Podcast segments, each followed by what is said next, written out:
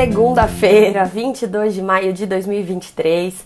Sejam todos bem-vindos ao Minuto Megawatt, seu café da manhã energético transmitido ao vivo no Instagram todos os dias às 9 e na sequência disponível como podcast no seu streaming de áudio preferido, além do aplicativo da Megawatt. Eu sou Camila Maia, jornalista da Megawatt, e o nosso minuto de hoje está com uma dose reforçada de energia, como a gente gosta de falar, porque tem muita notícia. A gente vai falar sobre os novos desdobramentos do embate entre a Petrobras e o IBAMA. É, o presidente Lula falou no fim de semana a respeito ali da questão das licenças ambientais, né, para exploração de petróleo na margem equatorial. A gente tem também é, muita notícia sobre durante a, sobre a agenda a nossa agenda da semana está muito agitada, tem muito evento. A gente vai ter também discussão sobre a privatização da Copel, então bora lá, né? É, falando dessa questão toda da Petrobras, um contexto, então, na semana passada, é, o IBAMA negou a licença ambiental pleiteada pela Petrobras para exploração, para perfurar o poço FZA M59 é, na bacia da Foz do Amazonas, no litoral do Amapá, em águas profundas. É, esse poço fica ali, então, na, na chamada margem equatorial, que é uma nova fronteira de exploração de petróleo e gás é, que o governo aposta que, que tem um potencial para se tornar um novo pré-sal.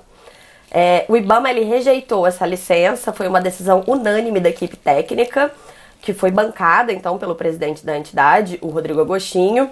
Na semana passada ele deu algumas declarações a respeito, ele criticou bastante as modelagens apresentadas pela Petrobras, ele falou que expuseram muitas fragilidades, é, falou que existe risco de toque de óleo na costa brasileira, falou que não, não foi feita uma avaliação ambiental da, de área sedimentar, um estudo que precisa ser contratado pelos Ministérios do Meio Ambiente e de Minas e Energia. Então, é, um, um, dos problemas é até, é, inclusive, ele se refere à distância é, que o socorro é, da Petrobras estaria em caso de algum vazamento de óleo. Porque a base de onde sairiam os navios em caso de vazamentos, ela fica em Belém do Pará, a 800 e, 830 quilômetros do local do poço e seriam necessárias 43 horas para esse socorro chegar. É, acabou que essa notícia ela foi muito mal recebida pelas lideranças do governo, pela bancada do Amapá. Uma coisa curiosa é que ela acabou unindo os senadores em geral divergentes Davi Alcolumbre e Randolph Rodrigues. É, eles criticaram bastante, falaram que o IBAMA não tem atribuição de fazer política energética. É, por que, que eles estão unidos nessa pauta? Porque o potencial ali de petróleo é muito grande e com isso a geração de, de renda para o estado do Amapá, né? A exemplo do que aconteceu no Rio de Janeiro com o pré-sal. A crise é tão grande que o senador Rondolfo Rodrigues ele deixou o rede, o partido da ministra Marina Silva, ministra da pasta do meio ambiente, responsável aí pelo IBAMA, né? No fim de semana, o presidente Luiz Inácio Lula da Silva ele estava no Japão. Ele, ele volta hoje do Japão, inclusive, onde ele participou do encontro do G7. Ele, o Brasil foi convidado a participar do G7, a Ucrânia também foi convidada a participar do G7. A Ucrânia roubou um pouco os holofotes da discussão que deveria ser sobre economia, né? Mas é, na saída ali de um dos encontros, o, o presidente Lula falou com jornalistas e eles perguntaram para ele se haveria alguma interferência do governo para garantir a perfuração ali de petróleo na, na foz do Amazonas. E o presidente Lula falou que se risco rea riscos reais forem identificados, haverá veto à exploração. Mas ele indicou que, vai, que pode contrariar a ministra Marina Silva, porque ele falou assim que é, acha difícil ter um problema na exploração de petróleo em uma região que fica a 530 quilômetros da costa, distante da Amazônia em si. E antes disso, é, numa entrevista coletiva que ele deu lá no Japão, ele falou que a Amazônia não pode ser transformada em um santuário. E ele defendeu que quem mora na Amazônia tenha direito aos mesmos bens materiais que todos têm. Então, até um discurso um pouco diferente, né, do que ele havia, do que havia sendo feito, e indicando aí qual vai ser a postura, então, do presidente nesse, nessa queda de braço, que até então ela tem sido mediada desde a semana passada, quando, quando eclodiu essa crise, né, na quarta-feira à noite, ela tem sido mediada pelo vice-presidente Geraldo Alckmin, que está como presidente interino desde que o presidente Lula viajou, mas o presidente já sinalizou que voltando para o Brasil amanhã, ele vai cuidar então desse, desse assunto. Inicialmente, depois que, que houve a negativa do IBAMA, a Petrobras ela disse que iria mobilizar, desmobilizar né, os equipamentos que estão ali na região e, e mobilizá-los para atividades no Sudeste. Mas aí o ministro de Minas e Energia, Alexandre Silveira, enviou um ofício à Petrobras pedindo que fosse avaliada a possibilidade de manter os equipamentos lá no local, ao mesmo tempo em que fossem evitados todos os esforços necessários é, num recurso administrativo para reverter a decisão do IBAMA. E aí a Petrobras respondeu na sexta-feira à noite que ela vai manter os recursos ali até o dia 29 de maio, que isso não vai incorrer novos custos, além dos que já estão contratados, enquanto ela aguarda a análise do recurso do IBAMA. Mas depois disso ela vai ter que mobilizar a sonda para o Sudeste é, por conta dos altos custos que não seriam justificáveis. O estado de São Paulo revelou que a Petrobras, desde dezembro, está gastando 3,4 milhões de reais por dia com essa sonda e os recursos associados, que já chegou no valor de 600 milhões de reais até agora. Então é bastante coisa, não é pouca coisa para ela mobilizar aqueles recursos ali, né? E qual seria a alternativa então para a Petrobras? é, seria desistir, como as antecessoras dela fizeram, né, nos últimos 10 anos. A Petrobras ela assumiu a missão desse posto em dezembro de 2020, mas antes disso, pelo menos três empresas desistiram da exploração de petróleo e gás na região pelas dificuldades no licenciamento ambiental. É, o EPBR, o portal especializado em óleo e gás, né, ele informa que a BHP, a Total Energy e a BP já desistiram e que outras empresas como a OGX, que nem existe mais, e a Ecopetrol também devolveram blocos arrematados ali. Então, é, é, um, é um embate muito importante porque se trata dessa questão da política ambiental de um lado e de outro de um potencial muito grande de geração de petróleo e gás, uma nova fronteira né, para a exploração dessa commodity, que tem o potencial de colocar o Brasil aí na liderança mundial mesmo da, da exploração, da produção de petróleo.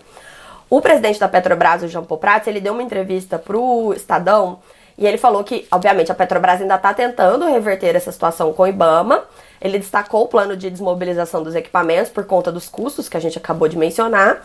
E ele disse que a Petrobras ela avalia investir na margem equatorial nos países vizinhos que estão explorando, que estão licenciando ambientalmente, né, essa questão, que são a Guiana e o Suriname. Ali do ladinho do Amapá, é, e aí o João Paul falou que é uma pena, né, que, que caso chegue-se a esse ponto, é, é triste, porque aqui no Brasil a Petrobras seria a estatal do pedaço, a dona do, do negócio todo, né, e lá ela vai ser mais uma. E o jornal Globo ele informou que a Petrobras ela pretende participar de leilões de áreas de petróleo na Guiana. Tem uma rodada de 14 blocos que está sendo realizada pelo país vizinho e a data final para apresentação de propostas vai até 15 de julho. Então, é, é, de se esperar que essa situação seja resolvida, seja definida até lá, né, para a Petrobras ver se ela mantém os investimentos no Brasil, gerando renda para o Brasil, ou se ela vai para o país vizinho para não perder a oportunidade de explorar ali a questão da margem equatorial. Nesse debate de exploração de petróleo e gás na região amazônica, acabou sobrando até para a Eneva. Na sexta-feira, a Justiça do Amazonas ela suspendeu em caráter liminar as licenças ambientais de instalação e operação do campo de azulão na bacia do Amazonas. Não tem nada a ver com a bacia da Foz do Amazonas, é só curioso que aconteceu também no fim de semana relacionado à Eneva ali na região, né? Mas essa liminar, no próprio sábado, ela já foi revertida numa instância superior. É, esse campo de azulão ele é muito importante para a Eneva e para Roraima. Por quê? Porque é ali que é produzido o gás natural que abastece a termoelétrica Jaguatirica 2, que tem 141 megawatts e fica em Roraima, né? Aquela, aquele projeto bem interessante da Eneva que leva o gás em caminhões todos os dias para até Roraima, já que lá é o único estado ainda completamente isolado, não ligado ao sistema interligado nacional, pelo menos até que algum dia aquela linha de transmissão ali que vai ligar Manaus a Boa Vista fique pronta. É, e essa termoelétrica, ela foi responsável por baixar significativamente os custos de geração de energia lá em Roraima. Esses custos que são cobertos pela conta de, conta de consumo de combustíveis, a CCC, encargo setorial que é pago por todo mundo, né? Não dá para a população de Roraima pagar sozinha essa conta que é muito alta e a geração de energia ali sempre foi é, com base em óleo diesel. Então o gás natural também acabou entrando como uma opção para reduzir a, as emissões de gases poluentes. E essa ação, essa liminar, ela tinha sido obtida no contexto de uma ação civil pública ajuizada por uma associação ali no Amazonas questionando a competência do Instituto de Proteção Ambiental do Amazonas no licenciamento do projeto em 2021. É, ainda nesse bloco nosso de petróleo de hoje, né? A IPBR tem uma notícia interessante que é contando que a Rússia ultrapassou os Estados Unidos e se tornou a principal fonte de importação de diesel pelo Brasil em abril, segundo dados do Ministério de Desenvolvimento, Indústria, Comércio e Serviços, o MIDIC. É, em abril, a Rússia foi responsável por 56% do diesel importado pelo Brasil, contra 21% dos Estados Unidos. No acumulado do ano, os Estados Unidos ainda lidera, mas a Rússia ela começou mesmo, de fato, né, a entrar no mercado brasileiro em fevereiro, preços muito mais baixos do que o dos outros países, e aí com isso ganhou o mercado rapidamente. É, a agenda nossa da semana ela tá bem grande. O ministro de Minas e Energia ainda não tem agenda, o Alexandre Silveira, mas nem por isso a gente não tem muita coisa para falar, né? Amanhã é dia de anel. É, a gente ainda não teve é, a expectativa, vi expectativa de muita gente que aquela história das indenizações por ativos antigos de transmissão que foram que tiveram as concessões renovadas nos termos da MP 579 em 2012 ainda essa história, né? O RBSE, que a gente conhece aquela sigla, lembra que essas indenizações, elas foram definidas como seriam pagas ali em 2016, em abril de 2016, ali quase na boca do, do impeachment da presidente Dilma Rousseff. E aí houve questionamentos judiciais relativos à questão da atualização desses valores. Então ficou uma parcela controversa, uma parcela incontroversa que foi sendo paga. A liminar caiu é, e, e, começou uma disputa a respeito. No ano passado teve início uma disputa a respeito de como que esse cálculo está sendo atualizado, pagamento feito, é, as parcelas feitas pós-antecipadas, antecipadas, né? Todo esse, todo esse debate. Uma questão de erros de álgebra apontados ali por muitos técnicos em relação ao que a ANEL é, aprovou a, a, a, expectativa é que esse processo ele seja pautado antes de julho, porque em 1 de julho vira a tarifa nova de transmissão, né? Entra em vigor, então, a nova tarifa de transmissão que vai ser por esse ciclo 2023-2024, até junho do ano que vem. Mas ela chegou a entrar na pauta da reunião da ANEL na semana passada, na semana retrasada, nessa semana nem foi pautada.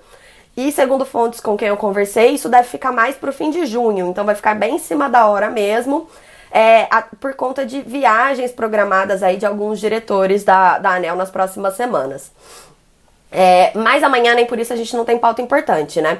A gente tem amanhã o reajuste tarifário anual da Equatorial Alagoas, o resultado da consulta pública da revisão tarifária periódica da CEMIG e a proposta de abertura de consulta pública para revisão tarifária periódica da Electro.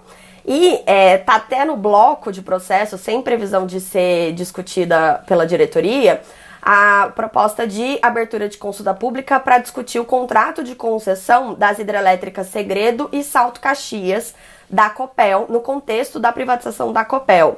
Lembrando que a Copel está ligando a privatização dela com a renovação das concessões dessas duas hidrelétricas e mais a governador Bento Munhoz, que é conhecida como Foz do Areia. Essas três usinas elas representam mais de metade da capacidade de geração da Copel e a empresa ela, ela tinha esse receio de que caso fosse para leilão ela não iria conseguir ter competitividade, né? Por ser até uma estatal, ela tem umas limitações, custo de capital mais alto. Seria difícil ela conseguir disputar essas usinas em leilão. Mas aí, na sua privatização, esse problema foi solucionado, porque existe uma regra que foi criada lá na época da privatização da CESP, permitindo que é, as concessões de hidrelétricas sejam renovadas por mais 30 anos, desde que as empresas estejam sendo privatizadas. E aí a gente lembra que a privatização da Copel ela está em curso, né? Os estudos estão sendo conduzidos, é, ainda falta aprovação dos tribunais é, de contas da União e do Estado, mas é, tudo indica que em outubro vai ter uma janela de mercado para essa operação acontecer. E como que vai ser a privatização da Copel? Alguém vai comprar? Não necessariamente, vai ser que nem foi a privatização da Eletrobras, com uma emissão de ações na bolsa. Aí a, a, o estado do Paraná vai passar a ser um sócio minoritário da Copel e a Copel vai ser privatizada. A diferença no caso da Eletrobras é que a Eletrobras ela só fez uma emissão primária de ações, ou seja, ela emitiu novas ações e levantou esse dinheiro para o caixa. A União não entrou, não, não, não subscreveu o direito preferencial dela, né? E não comprou ações proporcionais às ações que, tá, foram emitidas na Bolsa. E aí, com isso, ela foi diluída e passou a ter menos de 50% da Eletrobras, os 43% que a gente tanto fala hoje. No caso da Copel, a diferença é que vai ser uma oferta primária e secundária. Porque a empresa, além de levantar dinheiro para o seu caixa, que vai ser essa oferta primária, o estado do Paraná também quer levantar dinheiro. Então, o estado do Paraná vai vender ações também na bolsa. É, então, ela, ele vai ter a participação na Copel diminuída de duas formas. Primeira, sendo diluído na oferta, e segundo, vendendo também ações detidas na empresa ali nessa operação no mercado de capitais.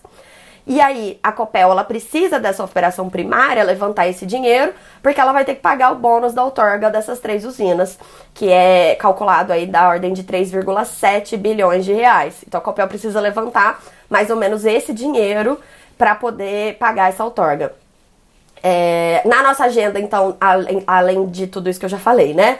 A gente tem na quarta-feira evento da Megawatt, a gente vai ter a aula inaugural do curso GD para quem faz, às 16 horas. Eu vou dar mais informações sobre essa aula na quarta-feira, mas quem já tiver interesse em conhecer alguma coisa sobre esse curso, o link tá na bio da Megawatt e para quem estiver ouvindo como podcast, também o link vai estar na descrição desse episódio.